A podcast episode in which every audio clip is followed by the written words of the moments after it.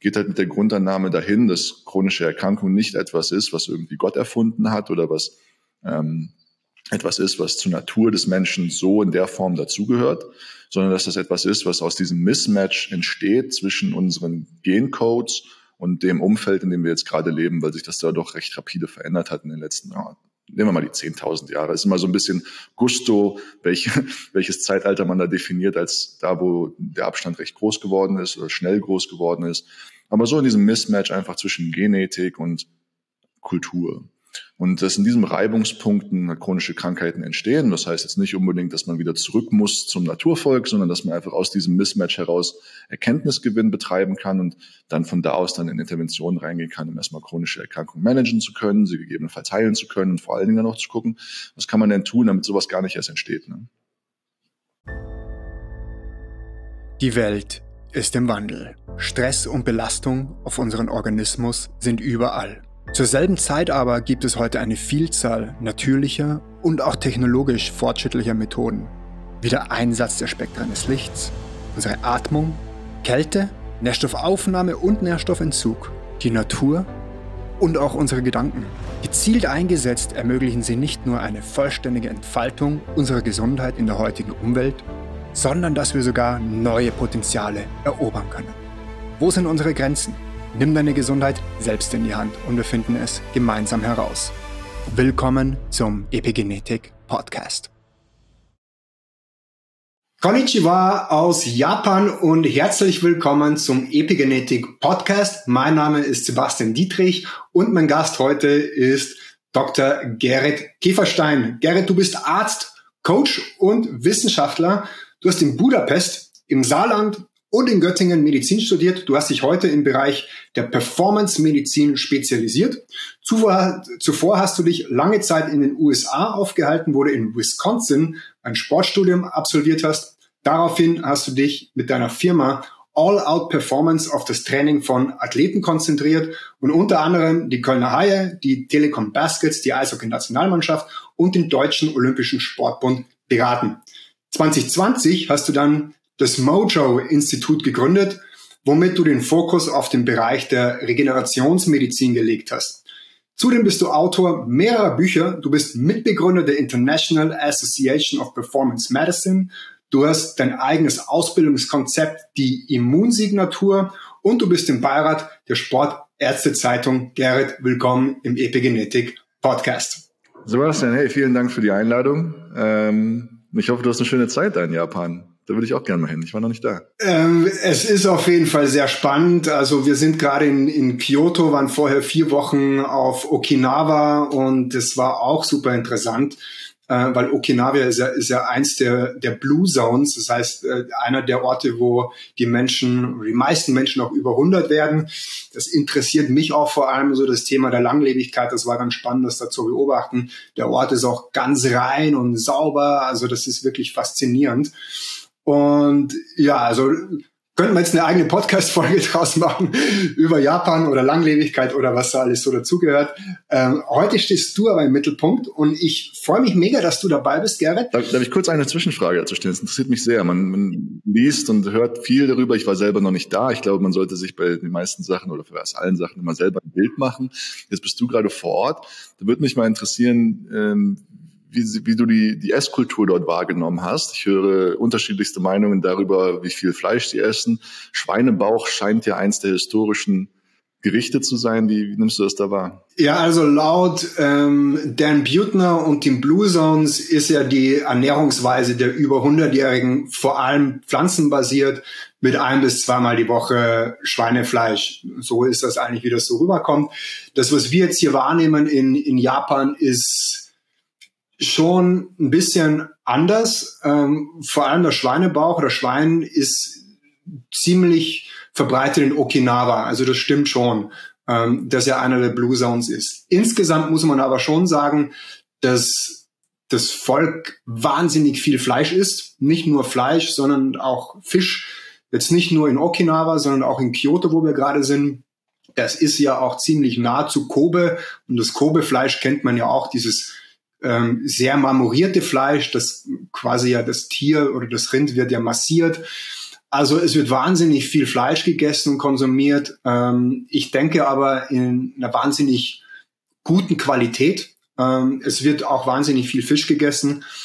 Und als Beilage gibt's natürlich schon Gemüse. Und was auf jeden Fall auffällt, die Menschen hier, die sind also zu 99 Prozent, würde ich jetzt mal sagen, oder mindestens 95 Prozent, haben die alle eine gute Figur. Also keiner ist dick. Das ist, äh, das ist unfassbar. Also wenn man so einen breiten Blick in die Bevölkerung wirft, da gibt's einfach so gut wie keine, äh, ja, da gibt's kein Übergewicht. Und äh, ich denke zumindest, dass was man so vordergründlich auch wahrnimmt, hier gibt's äh, sehr, sehr wenig Brot. Ähm, und die Portionen sind auch sehr klein. Also wenn die Leute essen gehen, dann essen sie einfach wenig und das Getreide ist einfach auch nicht so verbreitet. Das ist jetzt das zumindest, was ich wahrnehme. Ja, danke. Interessant. Ich würde jetzt eintauchen, Gerrit. Äh, ich freue mich mega, dass du hier bist. Jetzt geht's nämlich um dich. Und das Coole ist, dass wir einen ähnlichen Hintergrund mitbringen. Das ist unser Sportstudium und auch unsere Tätigkeit als Personal Trainer oder Athletikcoaches. Nicht aber nur das. Und zwar hast du in Dallas äh, das habe ich in deiner, äh, deiner Vita entnommen, Functional Medicine studiert. Ich habe ein Fernstudium gemacht am Institute Functional Medicine. Ähm, vielleicht kannst du uns oder mir kurz erzählen, weil es mich einfach interessiert. Was war das denn da für eine Einrichtung in Dallas? Du hast ja in den USA gewohnt.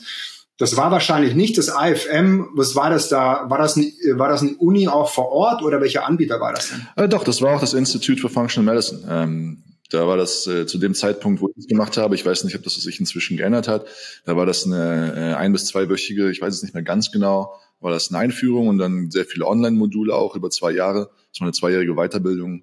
Functional Medicine oder funktionelle Medizin, was sehr, sehr interessant ist. Ich meine, du hast sehr viele Aspekte genannt von dem, was ich mache. Ich würde sagen, der eine, der vereinende Aspekt, das ist das menschliche Potenzial. Mich hat es einfach schon immer interessiert, wie wir auf individueller und sozialer und gesellschaftlicher Ebene äh, das menschliche Potenzial wirklich maximieren können. Wie können wir vom kleinen Ich zum großen Selbst kommen, sowohl als Individuum als auch als Gesellschaft? Und die funktionelle Medizin war da einer der wichtigen Bausteine für mich, weil ich halt im Medizinstudium, ähm, was ich ja eigentlich auch erstmal nur studiert habe, weil ich im, durch das Sportstudium irgendwann an so gewisse Verständnisgrenzen gelangt bin, wie der menschliche Körper sich wirklich an seine Herausforderungen anpasst. Und ich hatte mir erhofft, über das Medizinstudium da einiges dazu zu lernen habe dann einfach auch festgestellt, welche Defizite wir in der Behandlung von chronischen Erkrankungen haben.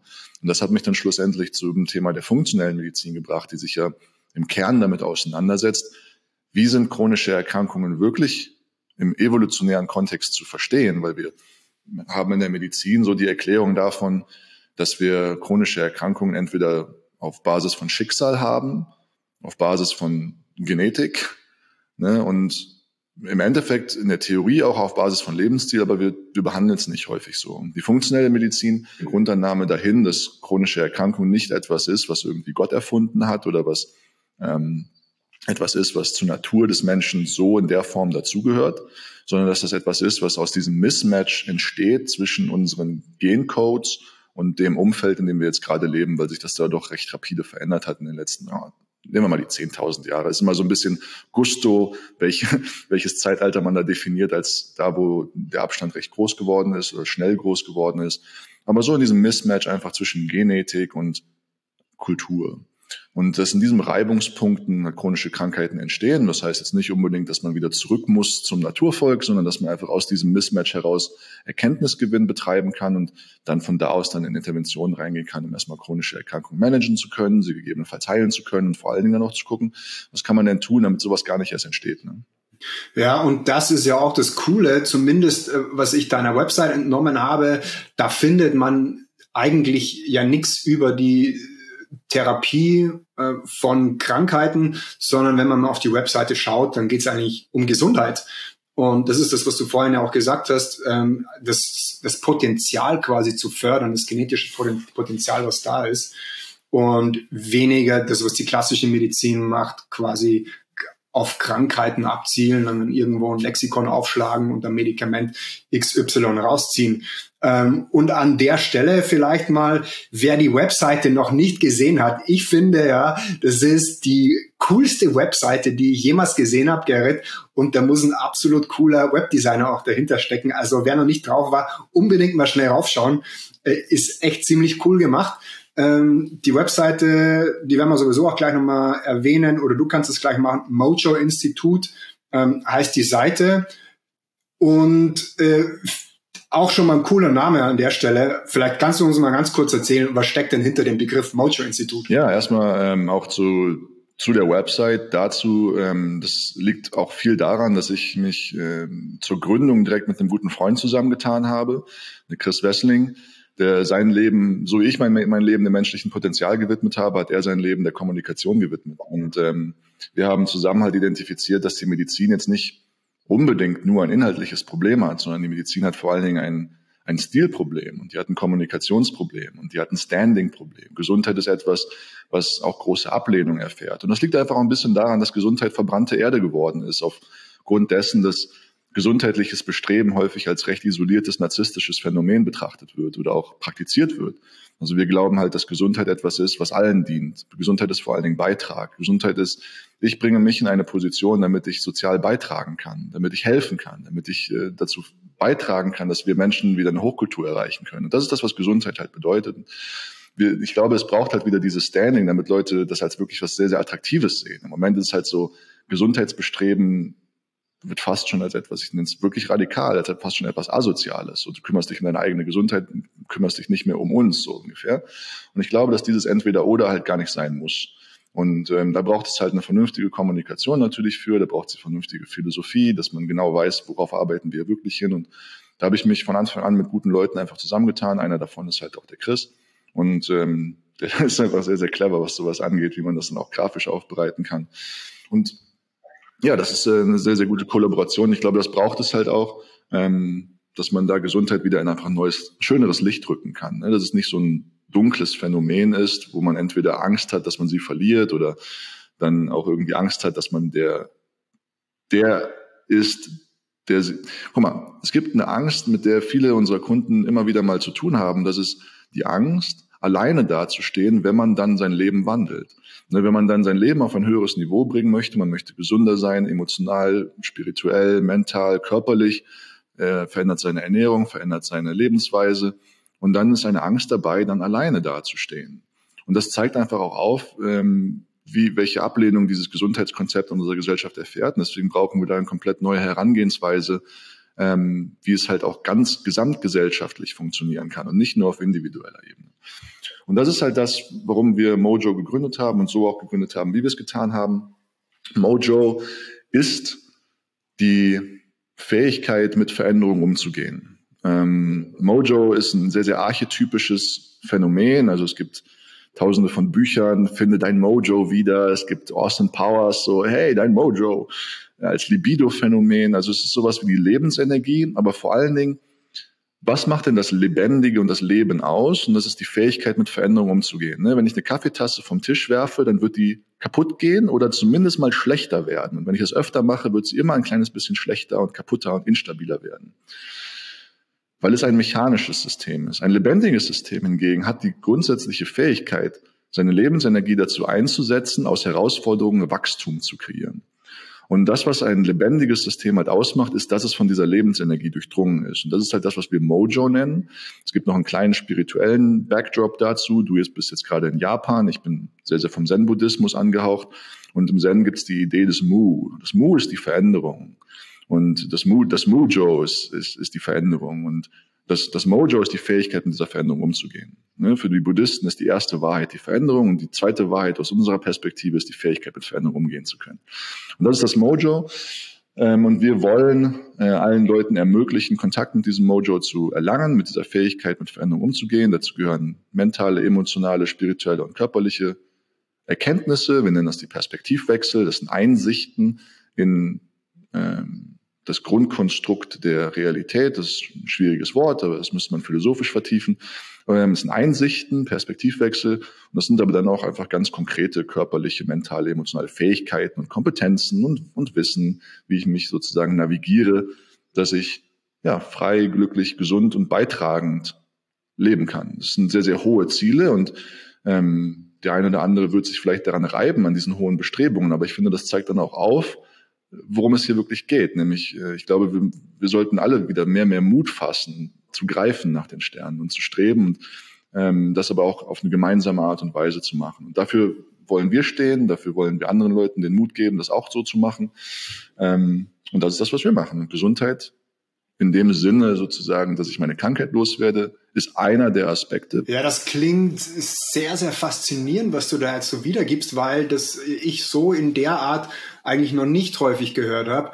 Und da ist ja auch ein ziemlich starker philosophischer Touch auch dahinter. Ähm, spirituell und, und was du da alles gesagt hast, wie breit gefächert das eigentlich sein soll. Da würde ich auch gerne vielleicht nachher nochmal so ein bisschen reindippen, wie ihr da spirituell aufgestellt seid und ich denke auch, das ist das, was man auch so wahrnimmt aktuell, dass diese Spiritualität, ob das religiös ist oder spirituell, immer mehr in den Mittelpunkt oder zumindest wieder in den Vordergrund rückt, weil ich denke, dass das in den letzten Jahren vor allem in den Hintergrund gerückt ist, dass wir immer mehr abgestumpft sind, dass wir immer weniger bewusst wurden und quasi einfach nur noch blind gelebt haben, mehr oder weniger, und gar nicht mehr wirklich auch hinterfragt haben oder selbst mal, ähm, selbst mal auch reflektiert haben. Und ich glaube, daher ähm, entstehen schon viele der heutigen Probleme, dass man eben nicht mehr auch vielleicht die Freizeit hat, wo, wo einem langweilig ist, weil man eben so belastet wird von den Informationsquellen in unserem Umfeld, dass man auch einfach mal reflektiert und darüber nachdenkt, was man ist und was da vielleicht drin sein könnte oder mit was man sich eben so umgibt. Ähm, den narzisstischen Aspekt fand ich auch ziemlich spannend, weil ich den zumindest war so meine erste, der erste Gedanke dazu. Wow, bin ich so eigentlich noch gar nicht mit in Kontakt gekommen, aber je mehr ich dann irgendwie so im Unterbewusstsein jetzt darüber nachgedacht habe, dann ist mir doch ein Kunde auch, äh, oder nicht ein Kunde, ein Coachie in meiner Ausbildungsakademie äh, kam mir dann äh, in Erinnerung, als er meinte, ja, er findet den, diesen neuen Lifestyle auch super. Er macht das ja vor allem für sich. Und aber wenn er dann irgendwann mal beim Essen ist mit seinen Freunden, mit dem Umfeld und er würde dann nach seinem neuen Lifestyle leben, dann sagt dann der, oh, was machst du denn da und äh, warum isst du das nicht und dieses nicht? Und dann kam halt sein Glaubenssatz so, ja, dann gehört er nicht dazu. Und das ist wahrscheinlich auch genau das, was du eben gesagt hast. Man, ähm, man will gar nicht mehr in die Gesundheit kommen. Fand ich auch ziemlich spannend. Auf der anderen Seite suche ich schon irgendwo das Positive und, und äh, schaue mir dann so die Biohacking-Szenen an oder Yoga-Szenen an, wo, wo schon viele Menschen eben dann so diesen, diesen Gesundheitsdrang suchen ob das die, wahrscheinlich ist es eher die Minderheit. Es gibt aber viel zu viele andere, die, die eben nicht bewusst sind. Deswegen umso cooler, dass du dich da philosophisch auch mit den Themen, mit deinen Kunden befasst. Ähm, bevor, bevor wir da eintauchen, das würde ich gerne nachher nochmal aufgreifen, um dann so diesen Circle vielleicht am Ende zu schließen. Äh, ich würde gerne nochmal einsteigen jetzt mit dem Thema, das ich so auf, auf deiner Webseite gefunden habe, wo es eher darum geht, auch wieder in die Energie zu kommen. Und da ist dieses schöne Cartoon, Cartoon-Bild ähm, eben, wo dargestellt ist, wo unsere Energie herkommt. Ich glaube, viele Menschen kommen halt heute einfach nicht mehr wirklich in ihre Urkraft oder in ihre Energie zurück. Und äh, da bezeichnest du, das, bezeichnest du das eben auf der Webseite oder ihr äh, in Form der Mitochondrien äh, und der Energiekraftwerke. Das ist ja schon bei vielen heute Mittelpunkt der Therapiekonzepte. Deswegen würde mich jetzt auch ganz spannend interessieren, wie da euer Konzept aufgebaut ist und was man quasi erwartet äh, bei euch, vielleicht so angefangen von der Testung über die Therapie, vielleicht bis hin zum Training der Mitochondrien. Ja, ich meine, wir leben in einer sehr, sehr besonderen Zeit, weil ähm, wir an so, einem ersten Punkt sind, an dem die Mitochondrienforschung so weit fortgeschritten ist, äh, ich denke da vor allen Dingen an so Forscher wie Douglas Wallace, die das Mitochondrien-Thema so weit vorangebracht haben, dass wir da tatsächlich jetzt von, einer, von einem neuen Paradigma halt wirklich sprechen können. Und ähm, dieses neue Paradigma, man nennt es das bioenergetische Paradigma, so hat Douglas Wallace es bezeichnet, das ist das bioenergetische Paradigma, unter dem man Behandlungen erstmal äh, Erkrankungen erstmal konzeptionalisieren kann und anfangen kann zu verstehen, dann auch entsprechend behandeln zu können geht halt grundsätzlich davon aus, dass alles im Körper von Energie getrieben ist. Ob jetzt Haarwachstum oder Hautregeneration oder Bauchspeicheldrüsenfunktion ähm, oder Entzündungsregulation, dass das natürlich sehr viele Grundressourcen braucht, aber im allerersten Kern vor allen Dingen Energie. Und das in Form von biologischer Lebensenergie, ATP, und die kommt zu 90 Prozent, zumindest im Ruhezustand, von unseren Mitochondrien. Das können bis zu 300 Kilogramm am Tag sein, die an ATP halt hergestellt wird. Im Ruhezustand sind es 80 Kilo, im Belastungszustand bis zu 300 Kilo. Und sobald halt das herabgesetzt ist, dann fängt an, chronische Erkrankungen sich einzuschleichen. Und das ist halt etwas, ähm, worauf wir halt hinweisen wollen, dass das unter diesem Paradigma halt auch betrachtet werden kann. Weil wir haben halt häufig Menschen, den, die kriegen vielleicht erstmal Bluthochdruck. Und dann gehen sie zum äh, Bluthochdruckarzt, dann kriegen sie ein Bluthochdruckmedikament und dann kriegen sie ein paar Wochen später vielleicht irgendwas mit Konzentrationsstörungen. Dann gehen sie zum Nervenarzt und kriegen was gegen, gegen die Konzentrationsstörungen. Und so geht man halt von Organarzt zu Organarzt und behandelt diese einzelnen chronisch energetisch unterversorgten Organe, anstatt die chronische Energieunterversorgung mal zu adressieren. Und das ist erstmal ein ganz wichtiger grundsätzlicher Paradigmenwechsel, wo wenn man sich vielleicht schon länger in der Biohacking-Szene oder Epigenetik-Szene aufhält, dann ist das irgendwie schon etwas, was man so als ja klar, schon lange durchgewunken hat. Das ist so etwas, das hat man vielleicht vor zwei Jahren gecheckt und dann ist man da so reingewandert. Aber was wir halt merken ist, dass es an diesem Kerngrundverständnis auf jeden Fall ganz, ganz viel Aufklärung noch bedarf, ganz, ganz viel Grundperspektivwechsel für den typischen erkrankten Menschen. Ne? Und das ist erstmal das Erste, was wir versuchen zu erreichen, zu erkennen, okay, es ist nicht, dass das Organ jetzt erkrankt ist. Das Organ ist betroffen, sicherlich. Aber wir sollten grundsätzlich auf energetischer Ebene da arbeiten. Das meinen wir auch gar nicht so im esoterischen Sinne, sondern wirklich im körperlich-physischen Sinne. Und da sind die Mitochondrien einfach ein sehr, sehr guter Verständnisanker, ne, weil sie halt reale Organellen sind. Wir kennen die evolutionäre Historie davon. Wir wissen, dass sie nur von der Mutter übertragen werden. Ähm, wir haben die Fähigkeit zu konzeptionalisieren, wie sie mit Erkrankungen zusammenhängen. Und wir haben in einem gewissen Maße auch die Fähigkeit, sie zu messen. Äh, da, da gibt es aber auch dann ganz klare Limitierungen, können wir gerne mal auch näher drauf eingehen. Und vor allen Dingen können wir sie halt behandeln. Also es ist halt zum Glück halt nicht so eine Aussicht, aussichtslose Lage, wie zum Beispiel zu sagen, wir haben es hier mit einer genetischen Grunderkrankung zu tun, die für immer kaputt ist, sondern Mitochondrien sind etwas, was komplett konstant im Wandel ist. Ne, wir haben circa 1000 Stück von diesen faszinierenden Lebewesen in unseren Zellen. Manche Organe haben mehr, manche haben weniger, rote Blutkörperchen haben keine, die Nieren, das Herz haben recht viele. Ähm, aber im Schnitt sagen wir mal 1000 Stück. Und die können halt in ihrer Funktion, in ihrer Anzahl halt reduziert sein. Und dann geht's halt darum, wie kann ich die wieder in ihrer Funktion und in ihrer Anzahl auf ein höheres Niveau bringen. Und das erkläre ich den Patienten halt häufig so, dass das so ist, wie jetzt stell dir vor, du hast eine Schafherde die in ihrer Kompetenz, in ihrer Anzahl halt reduziert ist. Wie gehst du vor? Ne, die musst du auch wieder aufzüchten, dass sie halt stärkere Schafe werden, dass es wieder mehr Schafe werden. Die darfst du nicht zu sehr triezen, weil dann kollabieren die einer nach dem anderen. Du darfst sie aber auch nicht unterfordern und du musst ihnen schon auch gutes Gras füttern. Und ähm, solche Bilder helfen dann, um das erstmal so grundsätzlich greifen zu können, weil ich meine, kann, ich kann Mitochondrien nicht ansehen, ich kann sie nicht wiegen, ich kann sie nicht in der Hand halten. Das ist natürlich nicht so einfach zu konzeptionalisieren, wenn man vielleicht initial kommt, weil man eine neurodegenerative Erkrankung hat oder weil man Bluthochdruck hat oder so. Ne? Aber mit, mit der Zeit kann man das vielleicht an, anfangen zu konzeptionalisieren und dann kann man daraus sicherlich auch ein Interesse gewinnen, und das geht vielen so, zu sagen, okay, was, was mögen diese Mitochondrien denn? Was gefällt denen denn? Was kann ich denen denn Gutes tun? Und dann kann ich vielleicht auch meinen, meinen Blick von der Krankheit abwenden, ohne sie aus den Augen zu verlieren, aber ich kann meinen Blick von der Krankheit abwenden und kann die den Mitochondrien zuwenden und kann sagen, okay, wie kann ich die jetzt aufs höchste Niveau bringen? Und dann komme ich zu Lebensstilinterventionen. Wir versuchen das vereinfacht zu sagen, es gibt sechs Ärzte des Lebensstils. Und mit diesen sechs Ärzten, die hast du immer bei dir, kannst du halt deine Gesundheit aufs nächste Level bringen und auch da halten.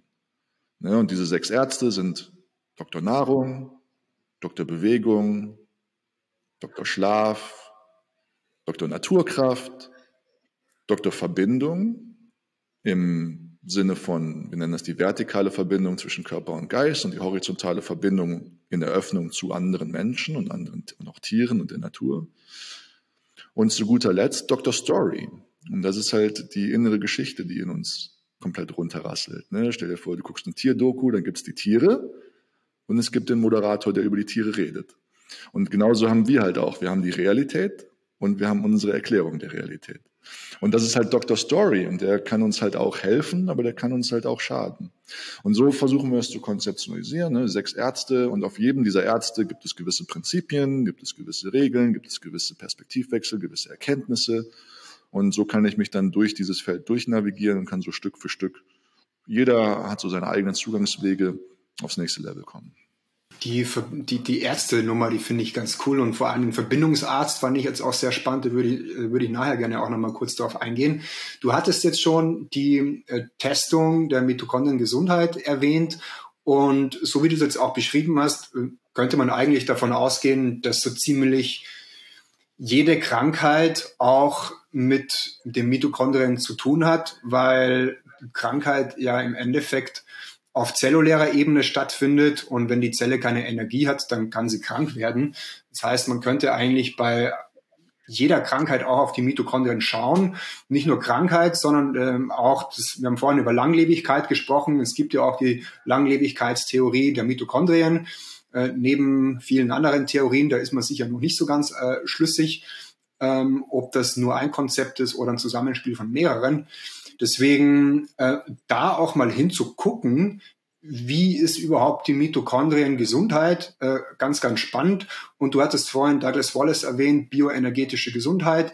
Ähm, was macht ihr denn dafür eine Testung? Ist es der bioenergetische Gesundheitsindex oder reicht euch so ATP oder wie, wie macht ihr denn eine, Testung oder wie schaut ihr auf die Mitochondriengesundheit?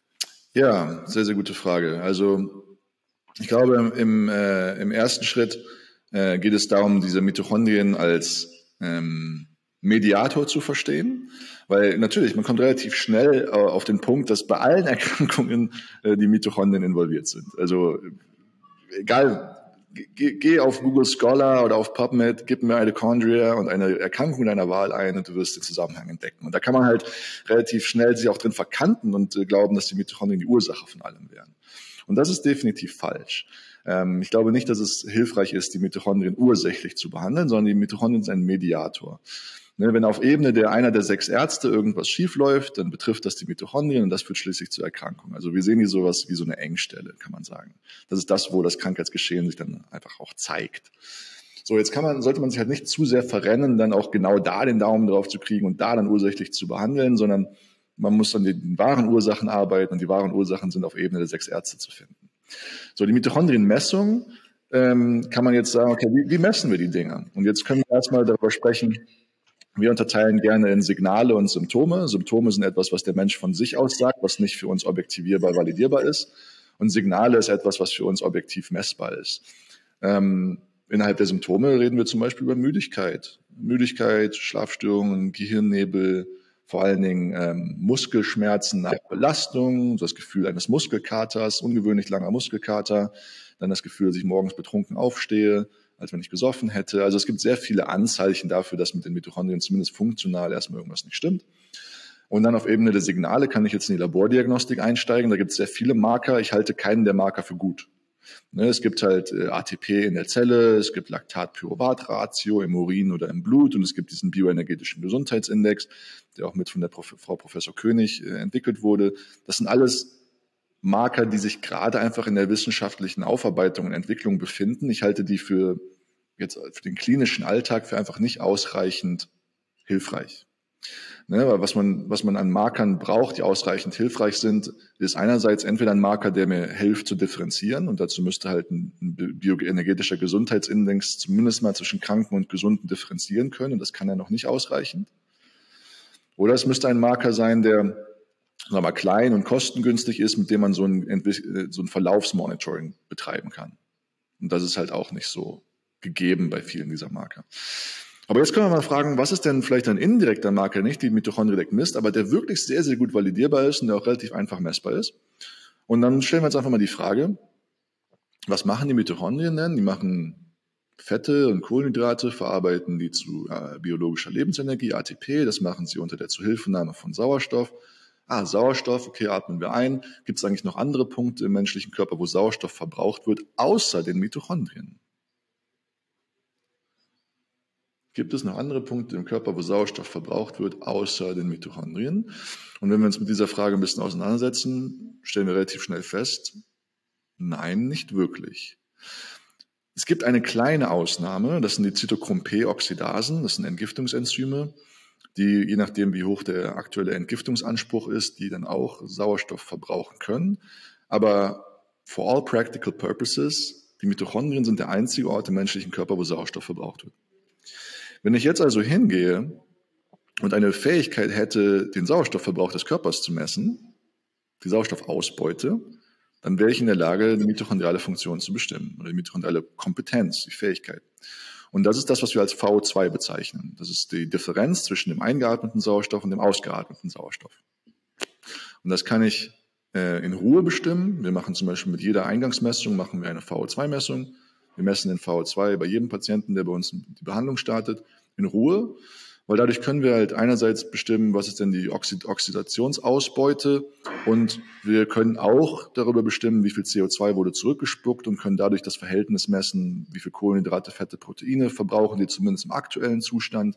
Wenn zum Beispiel jemand in Ruhe dort sitzt und der verbraucht 40, 50 Prozent Kohlenhydrate, dann wissen wir, da ist sein, die Zellen sind schon mal auf jeden Fall in irgendeiner Form von akutem Stresszustand, weil in Ruhe sollte das nicht so der Fall sein. Ähm, handelt sich also entweder um eine zellulär funktional regulierte anaeroben Zellstoffwechsel, säurebildenden Zellstoffwechsel oder aufgrund eines mitochondrialen Defizits. Ne? Ähm, und du kannst das halt auch in die Belastung reinbringen. Das nennt sich dann VO2 Max. Das heißt, du bringst jemanden auf einen Stufentest oder auf einen Lauftest, einen Fahrradtest und steigerst einfach die Belastung immer weiter und guckst, wie viel Sauerstoff kann er denn maximal pro Minute rausziehen. Das nennt sich VO2 Max.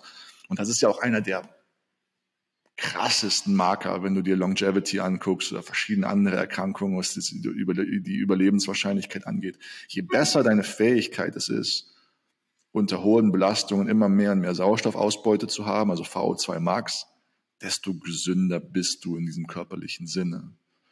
Und das vergessen wir vielleicht manchmal, dass es halt auch diese einfachen Methoden gibt, die vielleicht in der Sportwissenschaft irgendwo in der letzten Schublade verschwunden sind, die man vielleicht auch dann irgendwann gar nicht mehr so viel benutzt hat. Aber ich glaube, in diesem Kontext, gerade bei diesen mitochondrialen Themen, kann man das durchaus mal wieder ausgraben und auf diese Art und Weise auch Monitoring betreiben oder auch Feststellungen machen.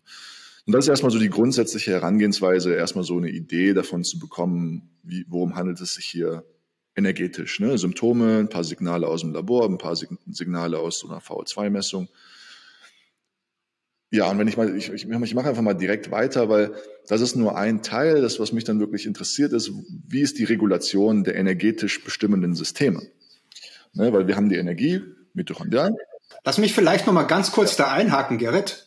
Ähm, weil das mit der V2 Max finde ich ganz cool im Zusammenhang mit der mit den Mitochondrien. Ich glaube, dass das die wenigsten machen und da kommt dir wahrscheinlich einfach deine Vergangenheit zugute aus der Sportwissenschaft.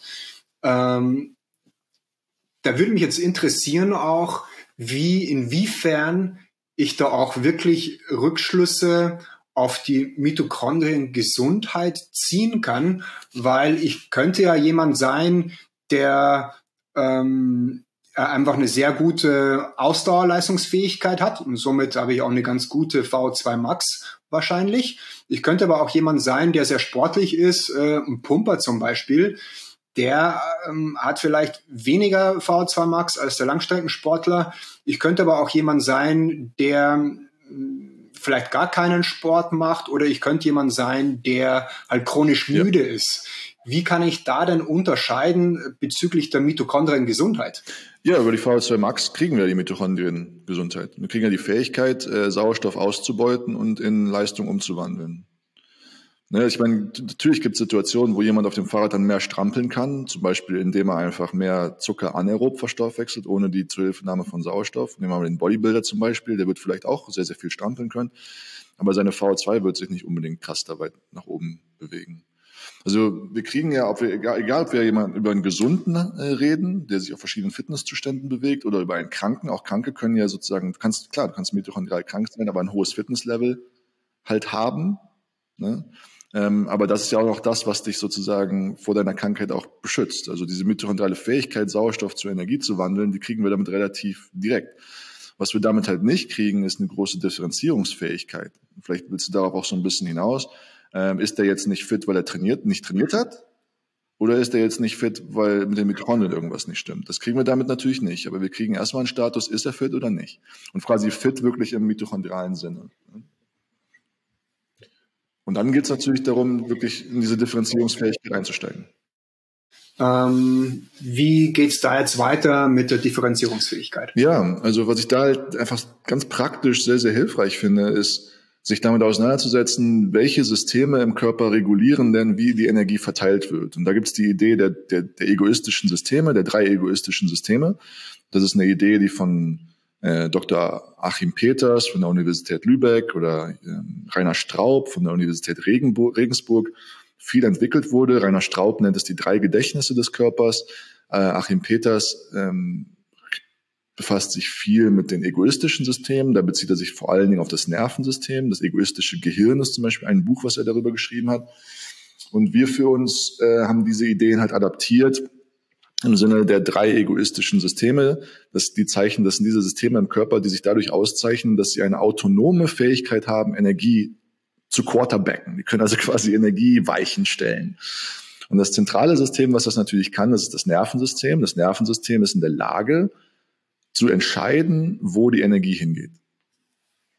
Ganz einfach über die Kontraktion der Gefäße. Ne, das Nervensystem kann über die selektive Kontraktion von Gefäßen entscheiden, wo Blut hingeht und damit halt auch, wo dann die Energie hinfließt.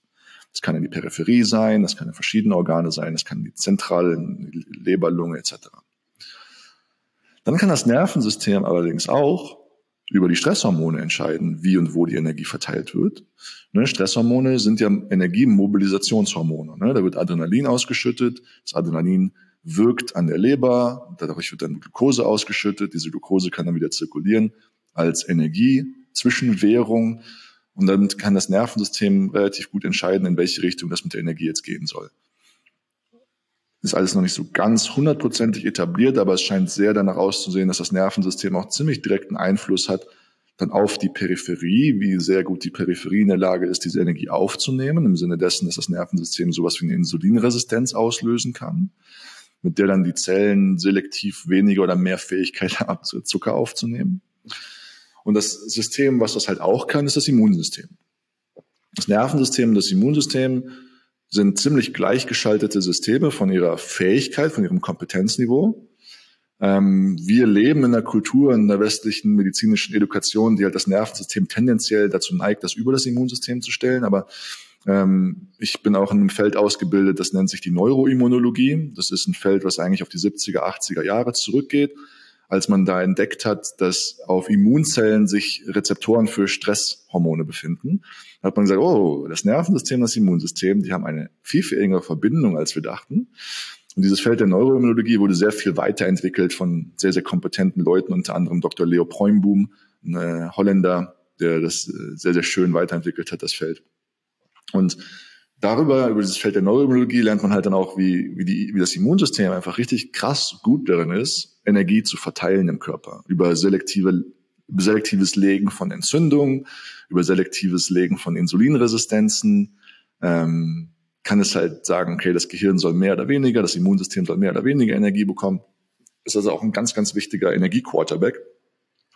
Ganz krasses Beispiel ist natürlich, bevor du hast ein Fieber, wenn du Fieber hast, hängst du voll in den Seilen ne, weil das Immunsystem dann auf einmal seine Energieanforderungen so verändert, dass es die Körperzellen und die Organzellen insulinresistent macht, damit das Immunsystem den ganzen Zucker für sich kapern kann. Und dann hängst du halt voll in den Seilen, willst dich nur zurückziehen, hast Bock nur im Bett rumzuhängen, während das Immunsystem seinen eigenen Energiebedarf um teilweise 30, 40 Prozent hochgeschraubt hat. Ne? Und sowas kann halt auch im subtileren Sinne passieren, wenn wir jetzt über chronische Entzündungen zum Beispiel sprechen. Ne? Einer der Gründe, warum chronische Entzündung auch chronisch müde macht. Ne? Das ist also ein ganz wichtiger äh, Energiequarterback. Und dann halt die Zelle an sich. Ne? Also der, die, die Zelle an sich kann von sich aus auch die Energie so ein bisschen quarterbacken. Da gibt es ein paar Schutzmechanismen zum Beispiel, dass die Zelle sich selber vor genetischen Schäden zum Beispiel schützt über das Auslösen einer Insulinresistenz. Das ist so von Zell getrieben. Also die Insulinresistenz ist einer der entscheidenden Weichensteller und die kann gestartet werden vom Nervensystem, vom Immunsystem und von der Zelle selber. Und deshalb sind das so die drei großen Energiequarterbacks des Körpers. Und das ist halt auch, wie wir das diagnostisch angehen. Ich möchte verstehen, wo befindet sich das Nervensystem gerade. Und das gehen wir vor allen Dingen an im Kontext der, Poly der Polyvagaltheorie über eine Messung der Herzratenvariabilität, über eine genaue Messung des Nervensystemzustandes. Befinden wir uns gerade in einem mobilisierten, zurückgezogenen oder integrierten Zustand. Dann beim Immunsystem geht es auch darum herauszufinden, haben wir welche, welches Level von Entzündungsaktivität, auf welchen ähm, Entzündungsmediatoren, TNF-Alpha, Interleukin 1, CRP, also auf welcher Ebene befindet sich hier die Entzündung? Die können ja auf verschiedenen Ebenen stattfinden.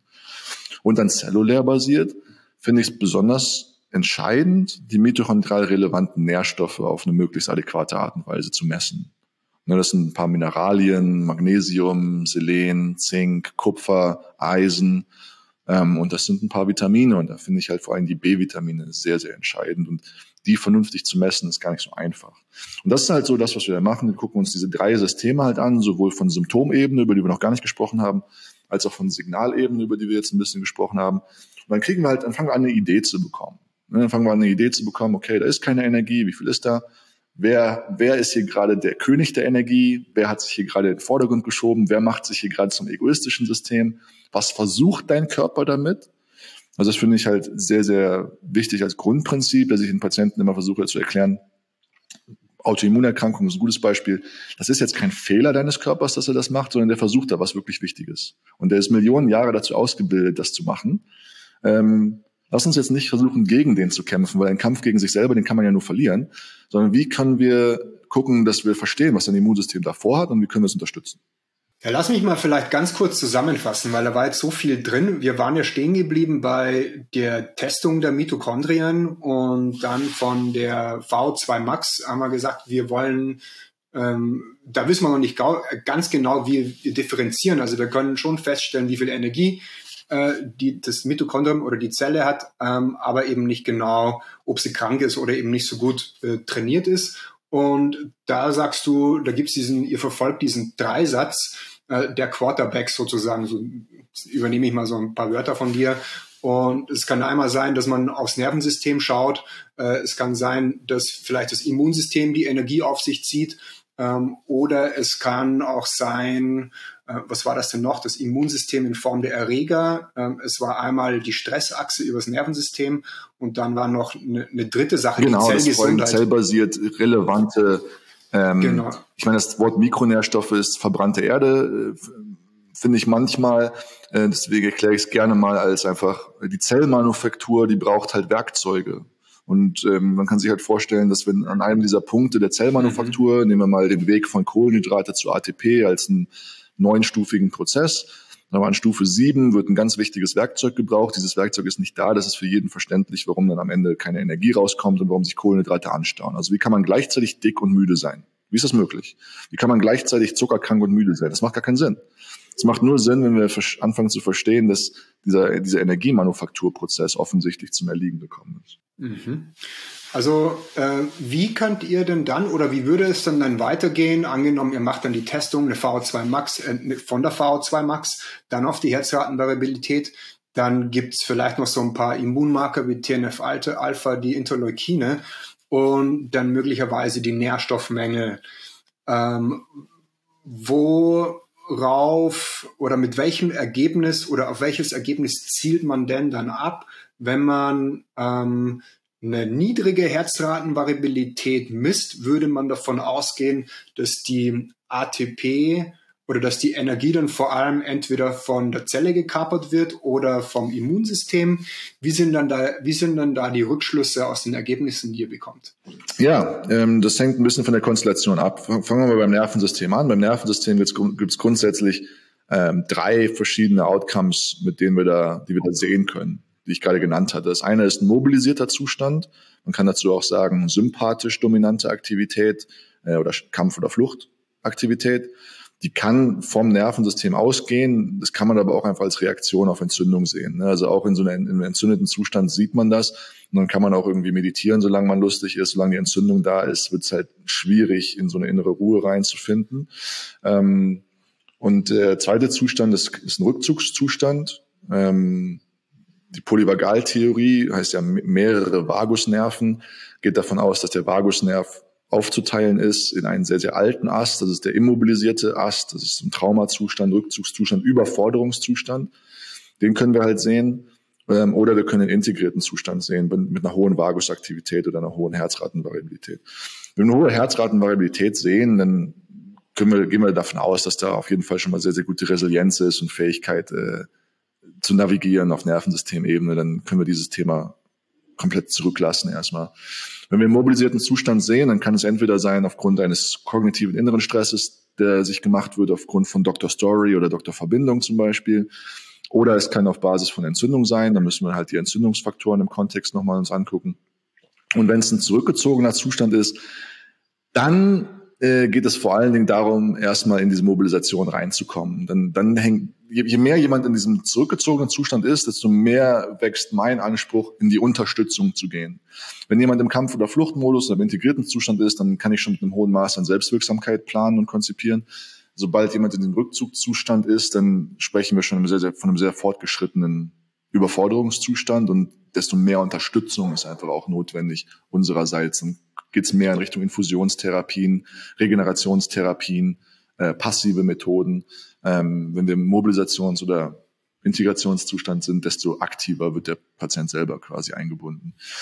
Das ist auf Nervensystemebene. Auf Entzündungsebene geht es viel darum, äh, ja klar, die Entzündung zu regulieren, aber das heißt nicht einfach nur die Entzündung zu hemmen, sondern auch so, je nachdem, wie weit jemand fortgeschritten ist, auch herauszufinden, was versucht das Immunsystem dort. Und da denke ich halt vor allen Dingen immer an dieses Konzept der Molecular Mimicry, molekulares Versteckspiel auf Deutsch.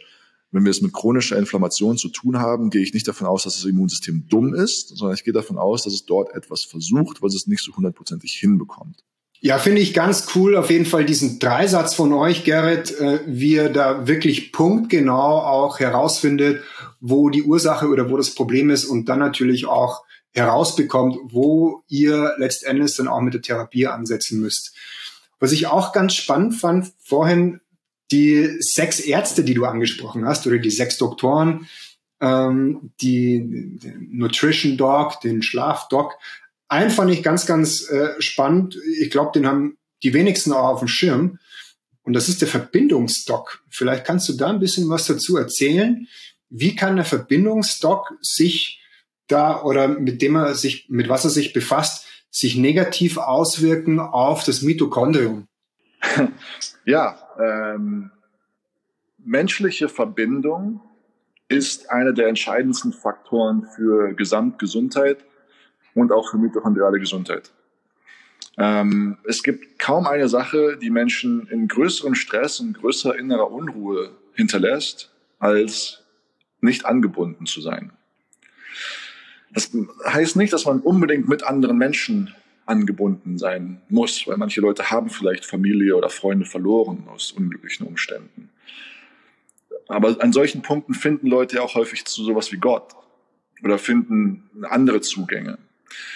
Also Vertrauen kann man da halt sagen. Ich finde, Gerald Hüther hat da ein sehr schönes Bild. Das Vertrauen hat halt drei Höcker oder hat drei, drei Stuhlbeine.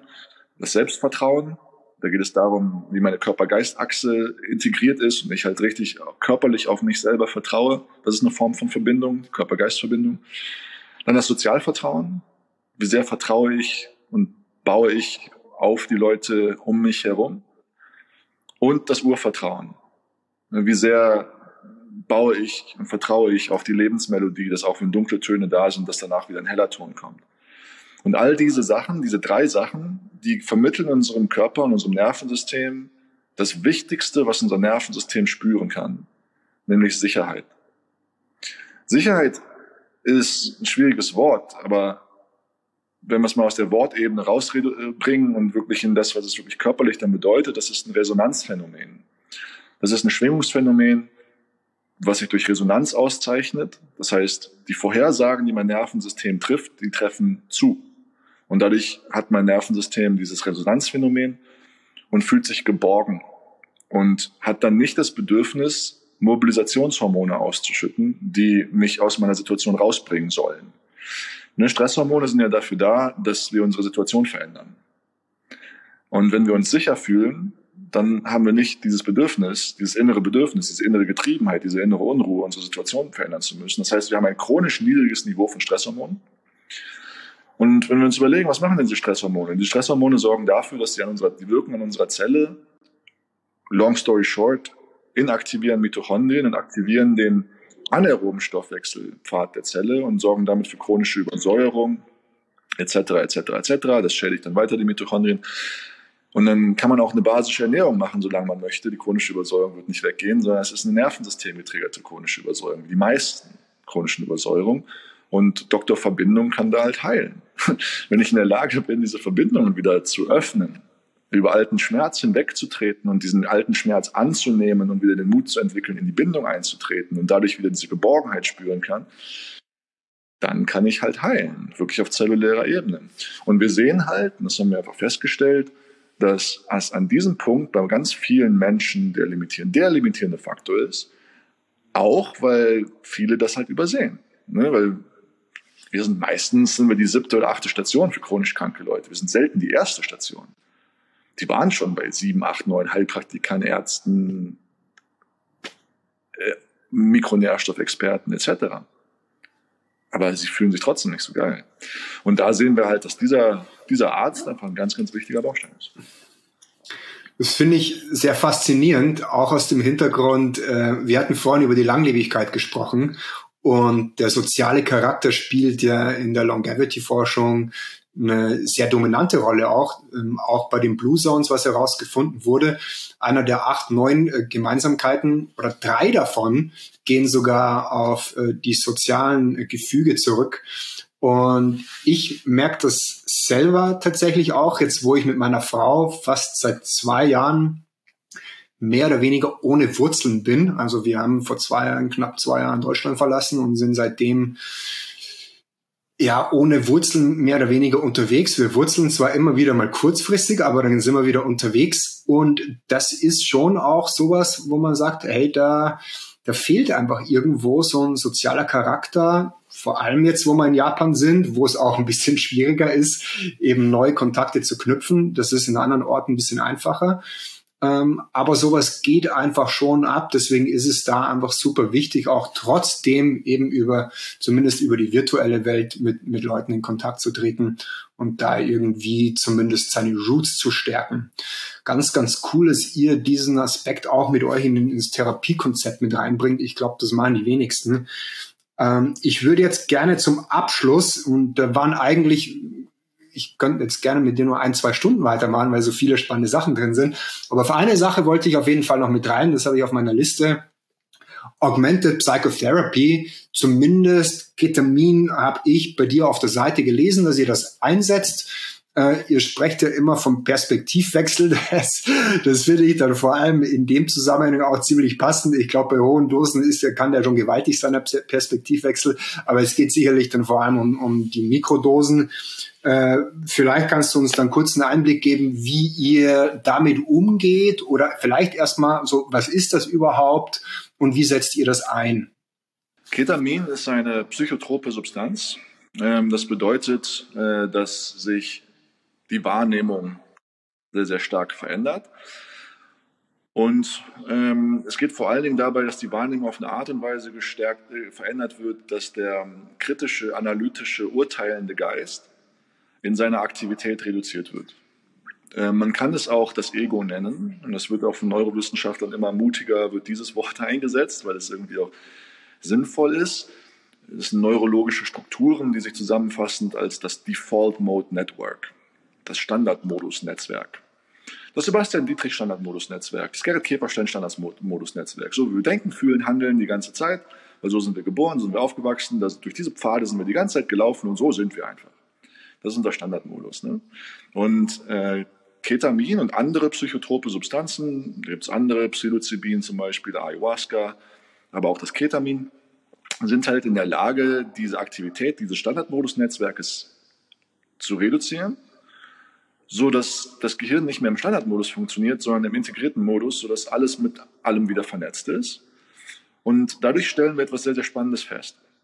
Und das ist das Gleiche, was wir feststellen, wenn wir zum Beispiel den Zen-Buddhismus zu Ende spielen. Beim Zen-Buddhismus geht es auch viel darum zu erkennen, wo sind unsere Urteile über die Welt, über uns und wie können wir diese Urteile überwinden. Und dann stellen wir irgendwann fest, dass es so auch das Urteil, dass es gut und schlecht überhaupt gibt, dass es das Urteil, dass es links und rechts und oben und unten überhaupt gibt, ist auch eine Erfindung unseres analytischen kritischen Geistes. Und wenn wir das halt auch überwinden, dann haben wir die sogenannte Dualität überwunden, erreichen die Singularität, das ist das, was man als Erleuchtung bezeichnet. Das klingt als wie so ein unerreichbares Ding, aber es ist ein ganz normales menschliches Phänomen, was jeder erreichen kann. Und mit der Hilfe solcher Substanzen kann man halt diesen Punkt erreichen und dadurch halt wieder dieses Ganzheitserleben haben, dass man merkt, dass man angebunden ist, dass man ein Blatt ist, was aus dem Baum des Lebens erwachsen ist. Und für Menschen, die halt schwer krank sind, ist dieser Kontakt halt häufig verloren gegangen. Nehmen wir das Beispiel der Depression. Die Depression kann sich für viele Menschen wie ein Käfig anfühlen, aber dieser Käfig ist ein Käfig des analytischen, kritischen Geistes. Das ist ja kein echter physischer Käfig.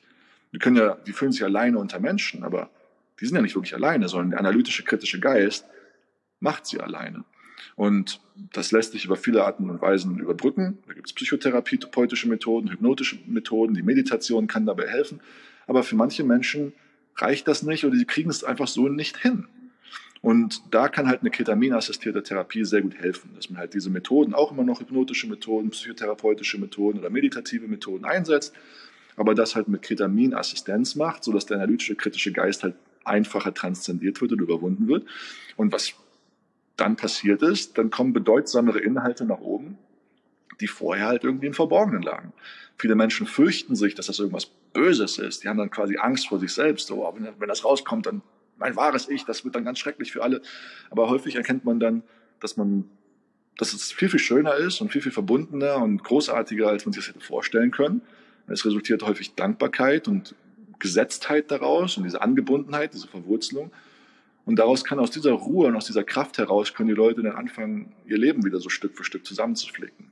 Und so, und so nutzen wir halt die Ketamintherapie. Und wir nennen das auch äh, die Ketamin-assistierte Therapie, weil ich weiß, viele handhaben das auch so, so von wegen, Ketamin ist hier die Heilung und dann brauchst du dieses Medikament und einfach ab in die Vene und auf geht's oder schluck es oder spritz es oder schnupf es ein.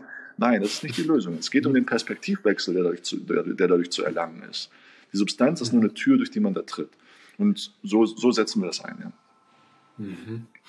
Ja, also wenn man an Ayahuasca denkt, du hast ja vorhin äh, erwähnt, oder auch Psilocybin, also Mushrooms, beziehungsweise der, der Bestandteil, einer der Bestandteile von Mushrooms, dann kann man sich schon vorstellen natürlich, dass man bei so einem Trip äh, dann sich irgendwie wieder verwurzelt oder ja, sich irgendwie grounded oder eben diesen Zustand wieder erreicht. Ähm, funktioniert das denn auch in Microdosen oder wird das in der Therapie, in der assistierten Therapie dann gar nicht wirklich so als Mikrodosen verwendet oder wie funktioniert das genau? Wie kann so, ein, so eine Dosierungstherapie überhaupt aussehen?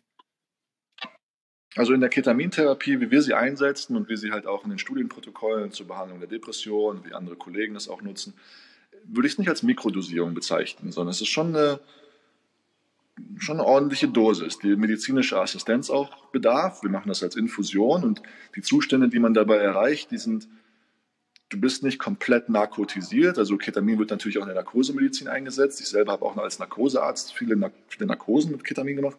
Diese Dosierungen setzen wir nicht ein, aber es sind schon Dosierungen, die dich ähm, in der Schulmedizin würde man sagen, halluzinieren lassen. Ne? Und man, man, man betritt dann oft auch, auch verschiedene Traumwelten ich nutze die Wörter Traumwelten, Halluzinationen nicht so gerne, weil sie so ein bisschen suggerieren, als ob das nicht real wäre.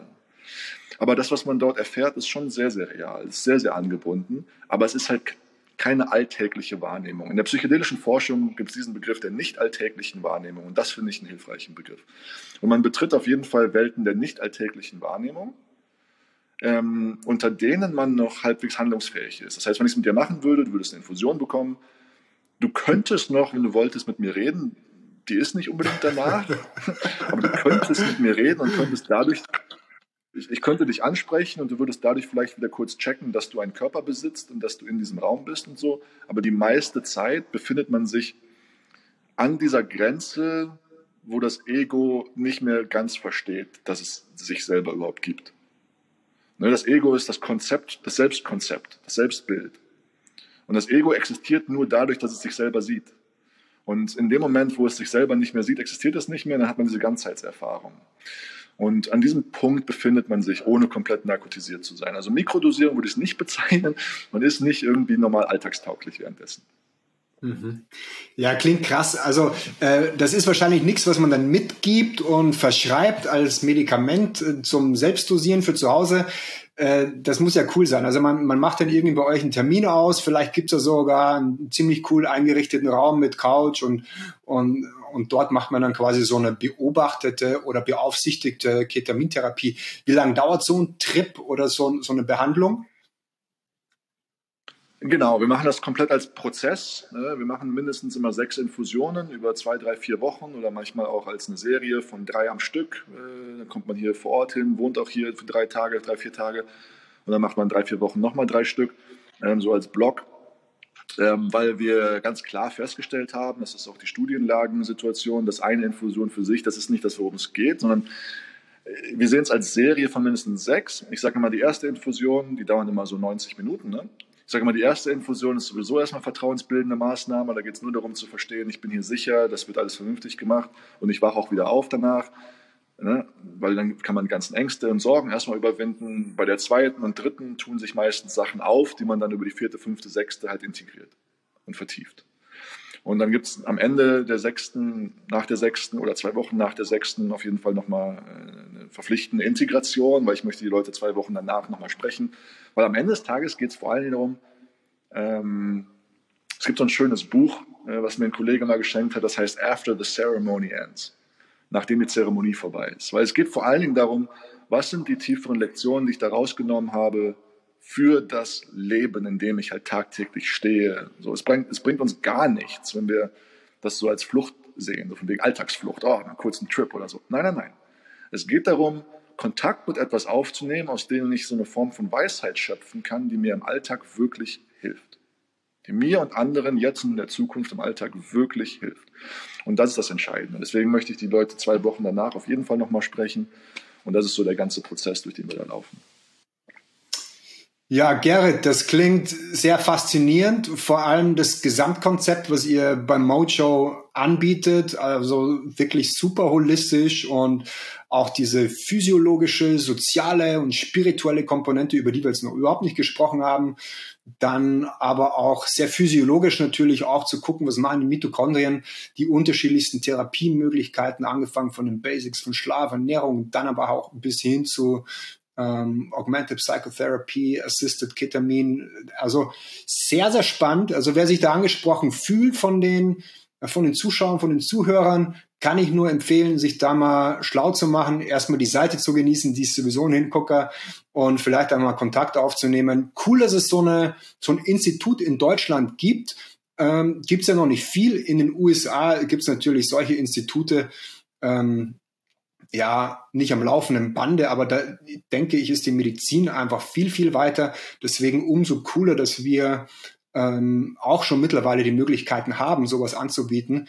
Ich glaube, ähm, die, die Gesetzeslage lässt jetzt nicht alles zu. Ketamin ist, ist glaube ich, eins der, der wenigen. Ähm, Psilocybin bin mir nicht ganz sicher, ob das schon zugelassen ist und auch vielleicht LSD und solche Sachen.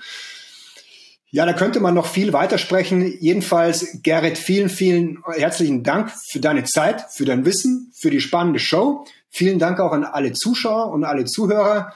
Gerrit, ich übergebe dir das letzte Wort und sage nochmal vielen Dank für dich und auch an alle Zuschauer. Ja, hey Sebastian, vielen, vielen Dank. Ich wünsche dir auf jeden Fall erstmal nochmal eine richtig geile Zeit in, in, Japan, dass du auch viele schöne Erkenntnisse, viele schöne Kontakte mit äh, interessanten Leuten knüpfen kannst.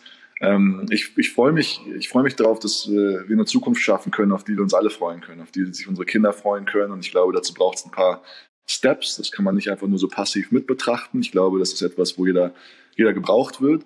Und ähm, wir, wir möchten gerne Leute dazu zu inspirieren, es auf so eine ähnliche Art und Weise zu machen, wenn sie es für richtig halten, wir das machen. Und wir möchten uns verbinden und wir möchten ähm, mit, in Kontakt treten mit Menschen, die das auch auf eine ähnliche Art und Weise machen möchten. Also wir, wir schaffen das hier auf eine Art und Weise, dass wir das äh, modular halt aufbauen können.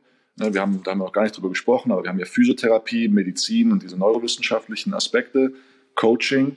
Und wir haben für alle diese Sachen haben wir modulare Lehreinheiten, so dass wir halt in der Lage sind, sowas halt auch beizubringen, zu vergrößern und zu vermehren und an verschiedene Standorte zu bringen. Weil unser unser ultimativer Anspruch ist, dass das ein neuer Zweig der Medizin wird, den es einfach braucht. So, wir haben einfach in der Akutmedizin keinen kein Facharzt für diese Art von Medizin und das braucht es einfach. Ich stand nach meinem Studium danach und habe mich gefragt, welchen Facharzt mache mach ich und ich habe in keinem dieser Fachärzte die Lösung für das Problem in Deutschland, was wir haben, gesehen. Und ich, uns liegt es daran, dass wir hiermit eine Lösung kreieren, die funktionieren kann, die wirklich wirtschaftlich funktionieren kann, die wirksam funktionieren kann, die skalierfähig ist.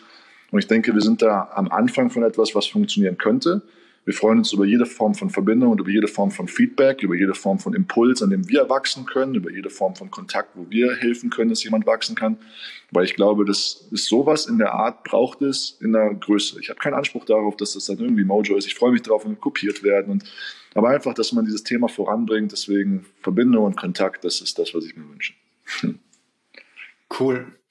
Mojo sei mit dir oder wie man da so sagt. Wie ist dieser Spruch von Austin Powers? Du hast ihn vorhin schon gesagt. Ja, ey, du, ähm, das kommt ursprünglich ja von Star Wars, ne? Die Macht möge mit dir sein. Und wir haben irgendwann angefangen, genau. möge das Mojo mit dir sein. Ah, ja, ähm, genau. Weil George Lucas, der Star, der Star Wars Entwickler, der hat ja schon gesagt, das ist ja in Star Wars, in der Star Wars äh, Trilogie drinne, dass die Midi-Chlorianer kleine außerirdische Zelllebewesen sind, die in unseren Zellen die Mitochondrien Macht entsprechen. Ja, George Lucas hat das in den 70ern schon gecheckt. Sehr cool. Deswegen sagen wir halt gerne, möge das Mojo mit dir sein. Also Sebastian, möge das Mojo mit dir sein, mit euch allen Zuhörern. Ich wünsche eine schöne Zeit. Ebenso, Gerrit, vielen Dank.